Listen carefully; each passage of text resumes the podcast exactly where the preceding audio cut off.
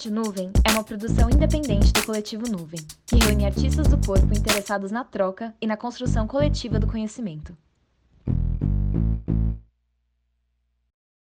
Olá para você que me escuta aí do outro lado.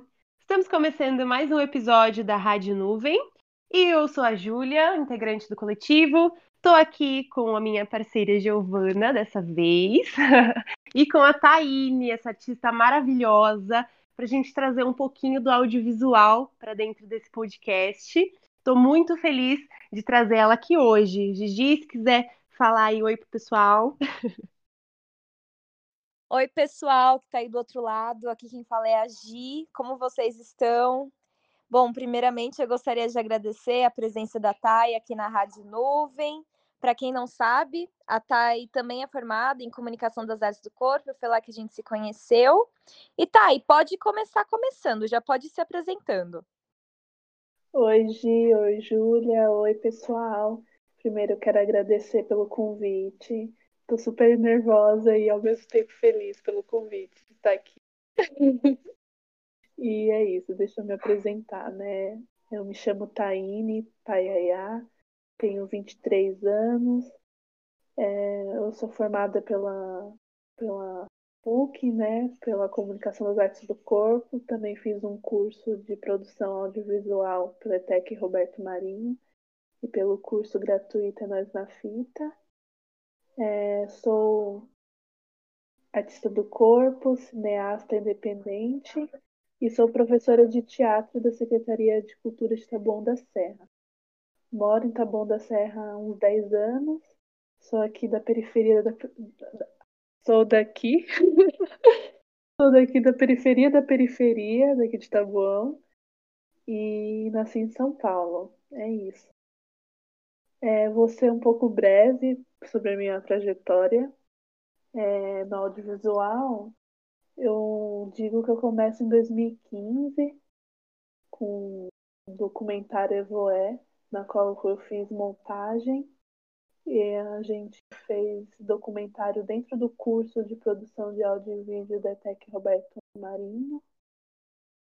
E foi um documentário onde a gente falou com pessoas cegas, né? Tratando sobre a vida de pessoas cegas lá no Parque da Água Branca. Isso foi em 2015. Depois eu fiz a minha primeira direção. Foi o, o videoclipe Ferida, da cantora Renata Peron, que é uma cantora trans super ativista aí que está se candidatando agora nas eleições. E é um videoclipe onde mostra a pessoa trans em diversas frentes, né? Trabalhando, estudando, estando nas manifestações. É um videoclipe quase manifesto, né? Da música Ferida. Depois, em 2016, eu ingresso na faculdade da na PUC, né, na Comunicação das Artes do Corpo, e ao mesmo tempo eu faço meu TCC no curso de produção de áudio e vídeo, que é um curta-metragem na qual eu fiz direção e roteiro. E é um curta-metragem que se chama Eva. Esse curta fala sobre a história de uma militante, a Eva, que desaparece. Ela, ela faz parte do movimento negro na época da ditadura, ela desaparece a gente acompanha a trajetória da mãe dela, Teresa. Depois, em 2017, eu faço um curta-metragem que se chama Ao Lado, que é um curta-metragem que trata sobre a omissão, sobre violência doméstica. Esse curta ele foi selecionado pelo 30 Festival Internacional de Curtas-Metragens no ano passado. E é um curta que é meio terror, assim, vamos dizer. Em 2018 eu faço uma video performance com, com a, um grupo Cia Solitária, na qual eu participo. Que a gente fez uma video performance com três performers. E, e foi a primeira vez que eu experimentei aliar a performance e as artes do corpo com cinema. Onde eu fiz um, uma filmou com celular e a gente editou de uma forma bem livre, que ela já está rodando por aí. Em 2019 eu fiz uma parceria com a minha namorada, Ravena Veiga, onde a gente também está gravando algumas video performances para o livro dela, O Silêncio de Cassandra. E, e é isso, gente. Essa é a minha trajetória de, de audiovisual. Eu tô sentindo que eu tô começando ainda e aí e aberta para o que der e vier. Maravilhoso, um arraso, né? Linda trajetória, Thay. Eu acho que agora você podia compartilhar com a gente também um pouquinho sobre o seu caminho dentro da performance. Você que também é uma performer foda, é, como que ela tá para você ultimamente? Que lugar da sua vida ela tem ocupado? E contar como que ela tá dentro da sua história. A performance ela foi profunda, porque quando eu entrei na faculdade, né, nas artes do corpo, eu não sabia o que era performance, mas eu entrei para fazer performance, né? E dentro dessa linha, eu acabei descobrindo várias, acabei me descobrindo, né? Tipo, estudando questões de gênero, questões de raça, questões de classe, porque o primeiro, primeiro ano todo da faculdade de performance foi, foi nisso, né? Então eu acabei me perguntando, me questionando, questionando o meu corpo, questionando a minha imagem. Eu lembro que eu entrei, que eu comecei com tudo, né? Nem, nem sabia o que era performance direito e já me noiva andando na rua, que foi minha primeira performance, a contrair, contrair matrimônio. Inesquecível essa performance. Não, deu altas polêmicas. É, porque eu lembro que nesse momento eu estava muito me perguntando o que, que é o casamento nos dias de hoje e qual a relação histórica do casamento, assim, de associar amor com valor monetário, né? Então tem a performance das bodas também. Né? A cada, a cada boda de casamento é relacionado com um valor, né? Tipo com ouro, com prata, né? E, e eu fiz essa performance que foi uma exploração assim do que é o duracional, né? Fiquei 36 horas de noiva estudando, passei pelo Hospital das Clínicas. Eu lembro que, que chamou muita atenção. E engraçado que essa performance ela é muito especial, porque faz muita diferença quando era antes do impeachment e depois do impeachment, essa performance. Porque antes do impeachment, em 2016, quando eu fiz, eu lembro que muita gente ficar, ficou conversando comigo, muita gente ficou me perguntando por que, que eu tava assim, me pedindo em casamento. Foi, tipo, um, uma trajetória, assim, tipo, no meu trajeto, tipo, várias pessoas, tipo, com, chamando atenção e falando comigo, assim. E a minha intenção não era falar com as pessoas, mas como as pessoas estavam falando comigo, então não tinha como não, né? Aí teve um impeachment da Dilma e logo depois eu refiz a performance, né, vestida de noiva, e já encontrei cenários completamente diferentes, assim, que as pessoas tipo não olhavam para mim, não falavam comigo e isso para mim foi um choque na época, tipo como mudou o comportamento das pessoas com o contexto histórico acontecendo. E também essa performance ela foi também marcante no sentido do de estar sozinha e de estar com parceiro, né? Porque metade da minha performance eu estava do lado do meu ex-namorado, estava me registrando e, e quando eu estava sozinha todo mundo estava comigo. E a partir do momento que tinha ele do meu lado, ninguém olhava mais para mim. E são questões dessa performance que estão abertas em mim até hoje, assim, assim de tentar refletir o que aconteceu. Depois dessa performance teve a performance Stay Quem Sou, que, que foi quando eu assumi a minha bissexualidade, que foi muito importante para mim também, porque eu nunca tinha assumido para ninguém, não tinha falado com ninguém isso assim. No dia da visibilidade bissexual, eu decidi me abrir em relação a isso e foi através da performance. E, e também foi uma performance duracional que eu fiquei, acho que umas seis horas dançando, me pintando com as cores da bandeira bi. E teve uma pessoa que virou para mim e falou assim: ah, tô, eu tenho muito orgulho de você, você orgulha muita gente, muita gente que é do movimento bi. E eu fiquei emocionadíssima. Foi um presente que eu ganhei quando teve uma pessoa que se reconheceu ali, né, comigo. Foi incrível estar presente, assim, nessa performance. Foi o dia inteiro, né? Foi longo. O, o processo foi muito lindo, porque a bandeira se formando aos poucos, né? Então, a gente via aquela bandeira aparecer, a visibilidade aparecer, assim, aquilo aflorar. Foi lindo de ver e de, de participar, de tocar, né? Que a gente tinha além da possibilidade de pintar você, né? Foi incrível, assim, participar disso. Não sabia desse depoimento. É, eu tava, é porque como eu fiquei lá, às vezes as pessoas falavam comigo, né? Aí teve um estudante de tarde, no período da tarde, assim, que virou e falou assim, tipo, meu, você tá arrasando, você tá orgulhando a gente que é bi. E eu fiquei tipo, ai, cara, obrigada. Foi muito emocionante, Thay. Lindo, lindo. E acho que é isso, gente, porque depois disso eu tô, eu trabalhei mais com foto performances, né? Tipo de tentar relacionar mais a performance com a câmera. E é uma coisa que eu tô. A performance em. Ah, tem a performance da vaca profana, né? Que é o meu sonho de consumo. Que é nas baladas, vestida de chifre. Ainda tem essa missão de fazer isso. Que é uma persona aí que começou com a tragédia grega e tem essa faceta mais de festa, assim, de hostess, que eu adoro. Eu bem me lembro dessa vaca profana na nossa casa. Maravilhosa! Thay, então vamos já para o papo das tragédias gregas?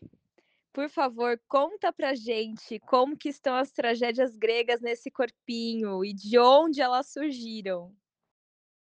Ah, para mim a tragédia grega foi um, foi um portal que me sugou assim, que eu tipo fui eu fui sugada para um mundo assim, um outro porque eu estava numa pira na faculdade tipo, totalmente do audiovisual, da performance, das artes do corpo.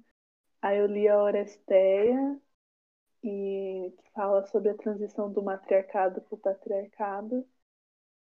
E eu fui tomada por uma energia assim de e foi ali que eu comecei a pensar, a me imaginar uma persona com chifres, né?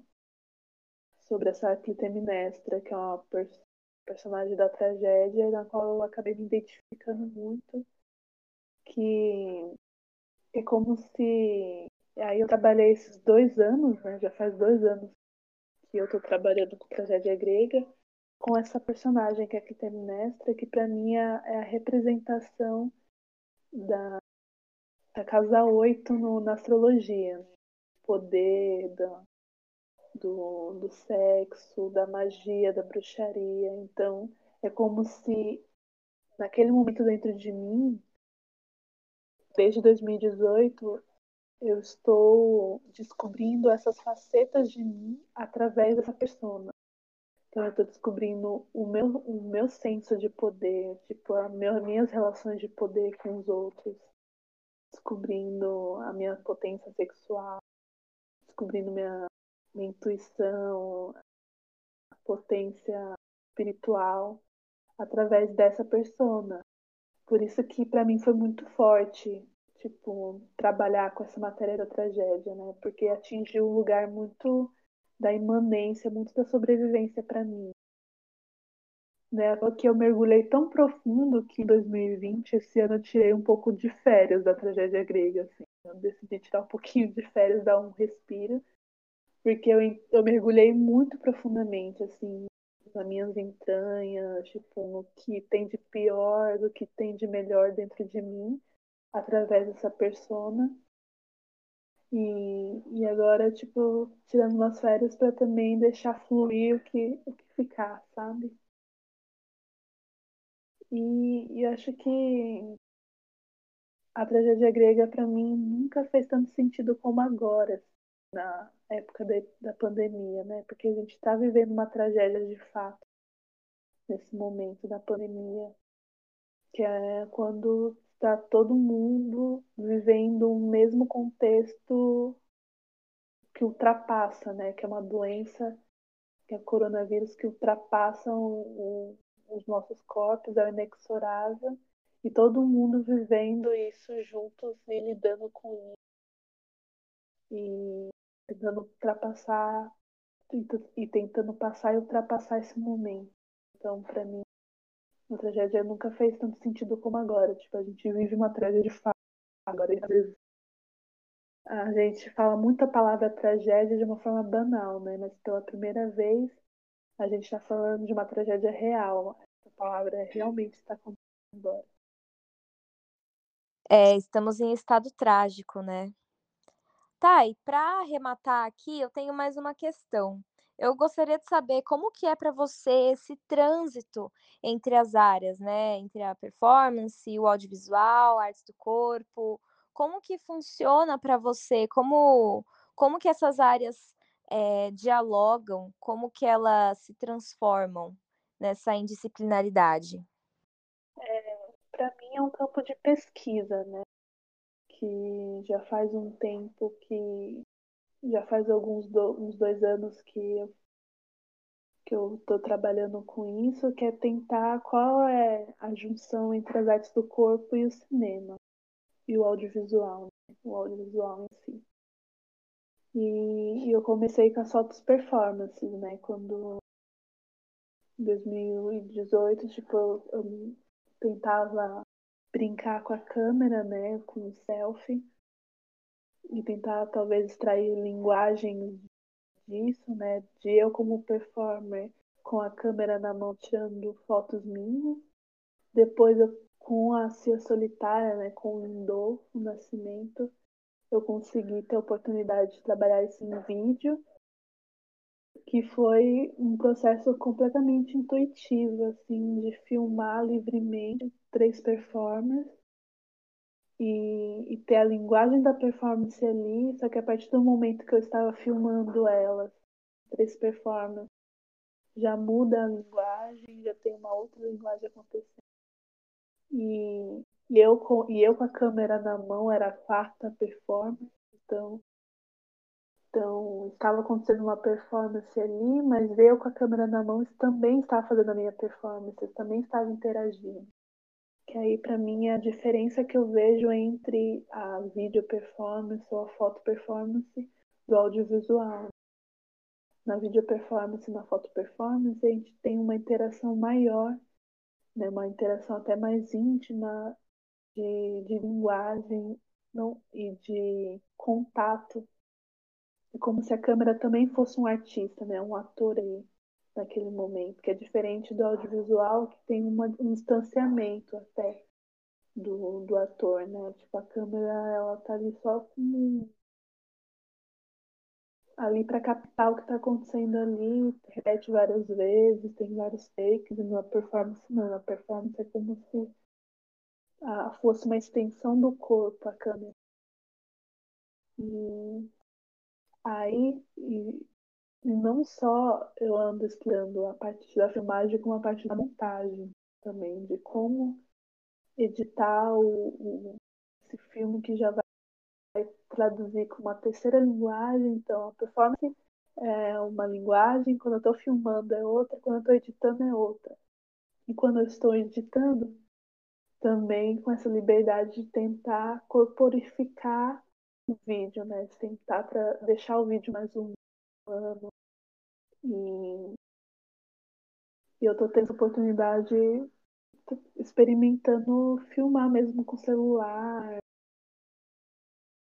tentando fazer essas parcerias com, com o Lindolfo, com a Ravena, né? Tentando descobrir também, porque eu acho que isso é uma missão de vida, assim, de descobrir o que, que tem a ver agora Tipo, agora que eu saindo da faculdade, é a minha principal questão, assim, como unir essas linguagens que, que, eu, que eu tanto trabalho, né? Que é arte do corpo e audiovisual. Tá, e pensando um pouquinho nessa, nesse mundo digital agora, né? Como você mesmo disse, em relação a agora pegar o celular, usar para captar, editar, pensando em tudo isso, assim, é, como funciona mesmo esse impacto do, do mundo digital, assim, dentro do, do audiovisual? Pensando desde a captação, a edição. O que eu vejo atualmente é uma grande democratização do audiovisual. Porque tem uma discussão né, em cima do, do audiovisual que o cinema morreu a partir do momento que não, que não usa mais negativa, né? Tem essa discussão no, no cinema. Que nada mais é que, que, o cinema ele se transforma a partir do momento que muda a mídia, né? A partir do momento que começa a entrar fita cassete ou disquete ou digital, as câmeras digitais acaba mudando também a linguagem, né? a forma como se faz vídeo. E hoje a gente vive, vive um boom, né? Porque a gente tem o celular, tem as ferramentas de edição que são disponíveis, tem o TikTok, por exemplo, que é um aplicativo de vídeo, tem o YouTube, então todo tem pessoas que, que da nossa tem pessoas da nossa nova geração que querem ser youtubers. Então existe um, uma facilitação dessa linguagem que é o fazer vídeo, né? E que isso eu vejo como um ponto positivo, porque a, a imagem fotográfica, né, a linguagem audiovisual, ela é uma grande ferramenta de transmitir mensagem. Então, se você, tipo, ela consegue é, falar sobre conhecimentos, mostrar conhecimentos que talvez não fosse tão acessíveis antigamente. Então, por exemplo, canais de da, da periferia, então canais de TV da periferia que usam o YouTube para poder falar sobre suas questões, né? Ou, ou até coletivos como o coletivo Nuvem fazer um podcast para divulgar e falar sobre suas falar sobre suas questões. Então eu vejo como um lado positivo essa democratização, esse, esse maior acesso dessas ferramentas. Só que também eu tenho uma preocupação, que já, é o lado negativo, que é a, que é a parte que às vezes, às vezes a gente esquece, não, não, tem uma discussão muito crítica em torno da tecnologia, né? Porque a gente acaba naturalizando as ferramentas tecnológicas, a gente para pensar que a tecnologia não é neutra. Então, a todo momento, estamos sendo registrados, estamos sendo gravados, estamos sendo monitorados. Não tem um controle, uma fiscalização em cima disso de fato. Né? E como fica o registro e a memória para o futuro, assim? como fica os arquivos das, das nossas coisas para o futuro. E como às vezes a gente introjeta tipo, a tecnologia na nossa vida. Será que a gente consegue viver sem tecnologia hoje? Tipo, é, uma, é uma das coisas que, que eu fico me perguntando, assim. A gente tem que ter pelo menos um mínimo, tentar de alguma forma buscar meios de estar na tecnologia, mas sabendo que ela está agindo em cima da, da gente, que tem uma hierarquia, que tem poder, jogos de poder, que tem é, direção, coordenação de empresas aí, interesses políticos e etc. Tá, eu queria aproveitar que a Ju puxou esse gancho, que eu tenho uma pergunta. Eu tenho curiosidade em saber como que funciona essa discussão é, no meio do audiovisual, em, em termos gerais. Porque a gente tem um exemplo do teatro, né? Porque quando aconteceu aquela discussão de não obrigatoriedade de DRT, a, a classe se dividiu, né? Numa galera falando que era um absurdo por causa do, do socateamento da, da área, e uma outra galera falando, não, tem que ser sim, vamos democratizar isso, a gente sabe quanto que custa é, para um ator TDRT. Eu queria saber como que rola essa discussão é, no meio do audiovisual. Existe uma, uma tendência, uma tendência para um lado elitista, porque é um assunto bem polêmico, né? É uma grande questão e, e ela é problemática porque a partir do momento que várias pessoas conseguem usar as ferramentas de edição e conseguem produzir, cria um falso entendimento de ah, então qualquer um pode fazer audiovisual. E, e é verdade, qualquer um pode fazer, mas qual é a diferença então de uma pessoa que está sendo autodidata, aprendendo ali, para uma pessoa que é um profissional de audiovisual? E isso é uma questão problemática espinhosa, né? Porque acaba, se a gente não ter cuidado, acaba até caindo em preconceitos, porque o cinema, por exemplo, ele é elitista, é uma linguagem. Tipo, é muito difícil entrar na faculdade de cinema. Tipo, é difícil estudar cinema.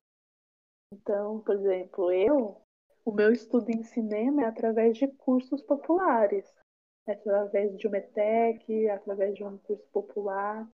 Então, será, quer dizer que eu sou menos profissional porque eu não tenho uma DRT ou não ter feito faculdade de cinema. Então é uma questão muito espinhosa. E, e existe um, uma coisa que eu tinha comentado até com vocês, que existe um, então, uma desigualdade às vezes de preços, então. Existe uma desigualdade de preços, porque aí acaba que profissionais amadores acabam cobrando valores mais baratos e vai deixando o mercado mais barato, ou o contrário, né? Deixa o, o, o trabalho muito, muito acima, né? cobra um valor muito acima para se fazer. E também tem o famoso videomaker, né?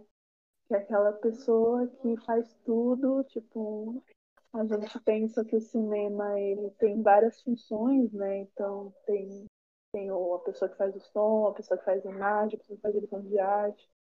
E pensar que isso está tudo acumulado numa pessoa só, que é o videomaker. Ele que vai roteirizar, ele que vai escolher o elenco, ele que vai filmar, ele que vai editar. Isso acaba, tipo, prejudicando. Não vou dizer que prejudica o mercado, mas isso acaba limitando muito, porque você diminui o número de oportunidades de emprego para pessoas do audiovisual, porque tudo concentra numa pessoa só. E às vezes até no jornalismo acontece, é, já acontece jornalismo sem precisar do cinegrafista, que é só o jornalista posiciona o celular ali, ele aperta OK, começa a gravar, aí ele mesmo edita e já. Então, assim, já até acontece o, audiovisual sem o cinegrafista, né? Então eu fico pensando que essas são algumas questões do, do audiovisual que está rolando aí. Tá, e assim como nós do coletivo, né? Sei que você tem muitos pensamentos é, que caminham para essa centralização mesmo da, das artes de uma forma geral. E é, morando no Tabuão, que assim como eu aqui, né, estamos nesses arredores de São Paulo, onde a informação e o acesso à cultura demora mais para chegar, ou então é, às vezes chega, mas é como chega também. É, a gente sempre tem que criar estratégias, né, para para sempre alimentar, continuar alimentando e deixando viva assim a, a, a nossa necessidade de criar nesses lugares, de estar nesses lugares, né? Então, se você pudesse falar um pouquinho sobre essa sensação que eu sei que eu divido muito com você. Primeiro que eu só tive contato com arte por causa de uma ONG, né? Eu acho que já que isso é muito importante de frisar, de falar dessas organizações não, não governamentais que são as periferias então, assim, eu só tive meu primeiro contato com arte por causa de uma ONG. Então, talvez, se eu não tivesse estudado nessa ONG, talvez eu não teria sido artista, talvez eu estaria em outra profissão. E que tu, tudo bem, não tem problema nenhum. Né? Mas o fato de o meu primeiro contato com, com arte ter sido numa ONG, estudei balé, estudei ginástica rítmica, estudei também informática, outros cursos. E porque eu só tive aula de artes, por exemplo, no ensino médio. Eu tive aula de arte. E por causa. E meu ensino médio eu fiz na ETEC de Imbu, né? Fiz no METEC também. Então, já tive um ensino de artes um pouco mais refinado do que seria numa escola pública. E, e eu, em Tabuão, na verdade, é, é um divisor de águas o momento que eu sou servidora pública. Antes, para mim, eu falava que não existia arte em Tabuão, né? Não existia nada. e a partir do momento que eu me tornei professora de teatro da Secretaria de Cultura, aí eu queimei minha língua totalmente, eu descobri o, o quanto de arte que tem aqui. Sim. Só que só que o que aconteceu é que a própria, a, o próprio município não sabe a potência que tem. Então, que é um problema de. E esse problema de divulgação eu não vejo só em Taboão, eu vejo assim em São Paulo, assim, também, assim, porque acontece muita arte. Claro que poderia acontecer mais, poderia ter muito mais produção, porque tem muitos artistas aí produzindo, muitos artistas independentes, procurando espaço e, e não tem muito espaço, isso existe em todos os lugares. Mas o, do tanto que tem né, aí circulando, a divulgação não é tão boa. Né? Chega. Não tem esse problema de comunicação com, com as pessoas, tipo, de baixa renda, de periferia. Então, a partir do momento que eu comecei a, a trabalhar aqui em Tabuão como professora de arte, eu também comecei a entrar nessa história, né? Então, eu fico. Foi um momento muito especial na minha vida, assim, isso, de ter tido meu primeiro contato com arte através de oficinas, e agora eu dou oficina. E na, na periferia, em Tabuão. E é isso, eu tenho a agradecer. Tá, e você falou de problema de divulgação. Às vezes eu acho que nem problema de divulgação é, eu acredito muito que seja desinteresse, sabe? Eu acho que a, o buraco tá, tá muito mais lá embaixo. Mas eu queria aproveitar que você estava falando sobre democratização das artes, e eu gostaria, é, se você puder, que você compartilhasse com a gente um pouquinho é, sobre a sua formação, para quem estiver ouvindo, de repente tiver interesse né, em uma formação gratuita em audiovisual e falar um pouquinho sobre esses projetos, esse, esses cursos que você se formou. Eu sempre indico os cursos técnicos da ETEC, então se você que está me assistindo aí tem 16 anos, 15, aproveita que existem vários cursos técnicos aí para se descobrir. Eu fiz de produção audiovisual porque eu estava em dúvida entre cinema e fisioterapia, né? Aí eu fiz, me apaixonei por arte e estou aí até hoje. E também tenho o que indicar, é, são dois cursos de audiovisual que são gratuitos. Um é o Instituto Criar, que é um projeto que existe aí há um bom tempo e é importante, que é para adolescentes de 15 a 20 anos, que é de graça. E o projeto é Nós na Fita, que foi o que eu fiz em 2017, que é para adolescentes de 15 até 23 anos. É um curso gratuito de cinema, o projeto, projeto Nós na Fita, que acontece nas periferias de São Paulo, então são cinco edições. Acontece na Zona Oeste, na Zona Leste, Zona Sul, Zona Norte e uma no centro. O que eu fiz foi no centro. Então, antes da gente finalizar, queria que a Thay falasse um pouquinho sobre a relação que a gente está criando agora com o vídeo, principalmente os jovens que agora durante a pandemia é, dependem dos recursos de internet, vídeo, videoaula e celular, computador, o tempo inteiro agora, né? A gente está muito mais é, conectado, assim, literalmente, a, a essas novas formas de, de comunicação, né? Essas novas plataformas que também começaram a aparecer e como isso impactou também é, pensando nos fazeres artísticos em relação à criação de vídeo, à edição de vídeo, os inúmeros aplicativos que a gente, eu como professora vi isso em muitos momentos ter que enviar vídeos para as minhas alunas, então edita, grava e outras coisas que eu não, nunca tinha mexido assim na vida e que se fizeram muito presentes, né? Ainda estão muito pre presentes agora nesse período. Então, tá, e se você conseguisse assim, abrir uma luz na minha cabeça de como para onde a gente está encaminhando nesse nesse percurso todo assim, porque para mim foi uma, um, um baque muito grande, assim. Que eu vejo são dois processos que estão acontecendo ao mesmo tempo, assim, pra gente. Um processo é de aceleração de um de uma de uma forma de comunicação que já existia, só que de certa forma a gente estava negando, né? Não é negando. Ou não só negando, mas adiando, assim. Porque essas ferramentas que a gente está trabalhando, né, que são videochamadas, as edições e tudo mais, todos esses aplicativos, eles já existiam. Então, o que que fez a gente... Então, por que que esses aplicativos não eram tão famosos ou tão usados como agora, né? Porque, de certa forma, a nossa humanidade talvez preza pelo contato, prezava muito pelo contato físico, por mais que a gente estava no... a gente vive desde a revolução industrial uma robotização do corpo humano, a gente mesmo assim tipo, ainda prefere o contato humano.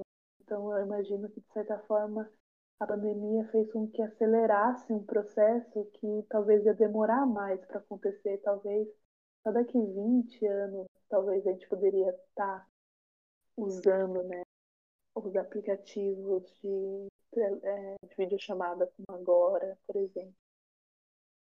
E também eu fico preocupada com, também fico preocupada com o cansaço das telas que estamos agora, né?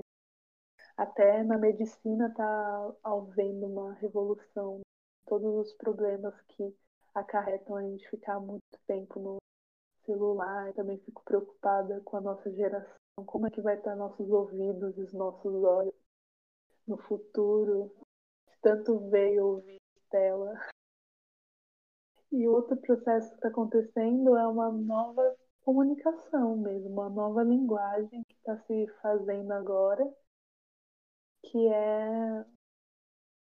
Porque é isso, tipo, o contato é insubstituível. Não tem como achar que uma aula que é online, ela substitui uma aula presencial. Não substitui, mas também não dá para desprezar. Né? É outra coisa, na verdade é uma terceira coisa que está acontecendo ali. Não é, não é nem só tela e nem só corpo. É uma terceira coisa. E é nessa terceira coisa que a gente está se descobrindo agora. E pensar nessas novas facetas de comunicação mesmo, de porque o audiovisual nunca foi tão, tão importante como agora. É isso, eu acredito que a gente, sobre o, a luz no, no meio, a luz que você está falando, Ju, eu acho que, na verdade, eu nem, nem eu consigo responder ainda essa luz, assim, eu acho que é uma coisa que a gente está aprendendo. Eu acho que não, não vai ser uma coisa que vai morrer, né? Tipo, quando a gente, essa pandemia começar a passar, embora, eu acho que a gente não vai voltar exatamente como era antes, a ser só contato, como também acho que não vai ser só tela, mas eu acho que a gente vai aí passar por um intermédio entre essas duas formas de comunicação, a do contato e a do audiovisual. Porque o nosso corpo, ele, ele se adapta a tudo, só que tem um tempo dele de de se adaptar, né?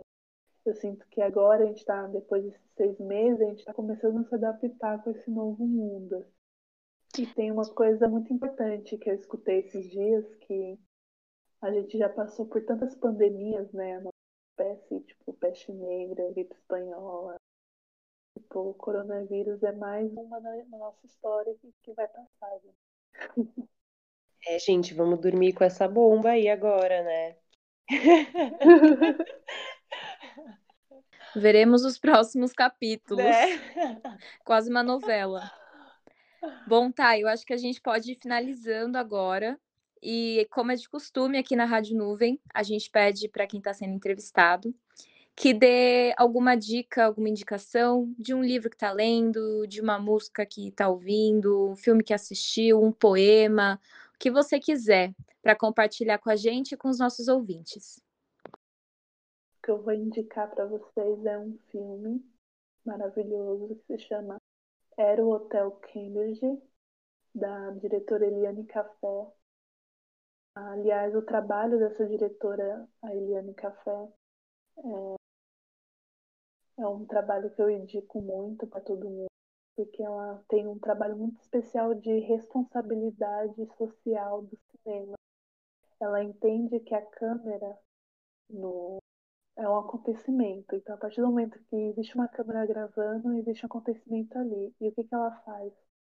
Antes de ela gravar um filme, ela vai no lugar, ela conhece as pessoas, ela cria um, um laço afetivo com as pessoas, fica um tempo ali e depois ela começa a gravar, então ela mistura atores com não atores. Então, era Hotel Cambridge, por exemplo, tem pessoas que moram na ocupação com atores, então eu super indico esse filme. Maravilhoso. Gente, todas as indicações da Thay vão ficar na descrição do episódio. E a gente... da Thay. Isso, inclusive os trabalhos da Thay, os curtas que a gente conseguir, né, dona Taine? Sim, eu deixei com, eu deixei com vocês o videoclipe que eu fiz, Ferida, e também o curta-metragem que eu fiz ao lado, que passou pelo, pelo, festival. E também é, eu vou passar o, o, meu Instagram, que é taine.ar. Também sigam a, as duas companhias que eu faço parte, eu faço parte da Ser Solitária e também Teatro Popular Solano Trindade. Muito bem, tudo vai ficar aqui na descrição. Muito, muito obrigada, Thay, pelo tempinho. Thay, muito agradecida, muito especial ouvir você é, ficar perto, estando longe. Eu Muito obrigada. Eu que agradeço, suas divas. e a gente vai ficando por aqui, então. Até o próximo episódio. Beijo, meninas lindas, maravilhosas. Beijos, beijos, beijos. Tchau, tchau, galera.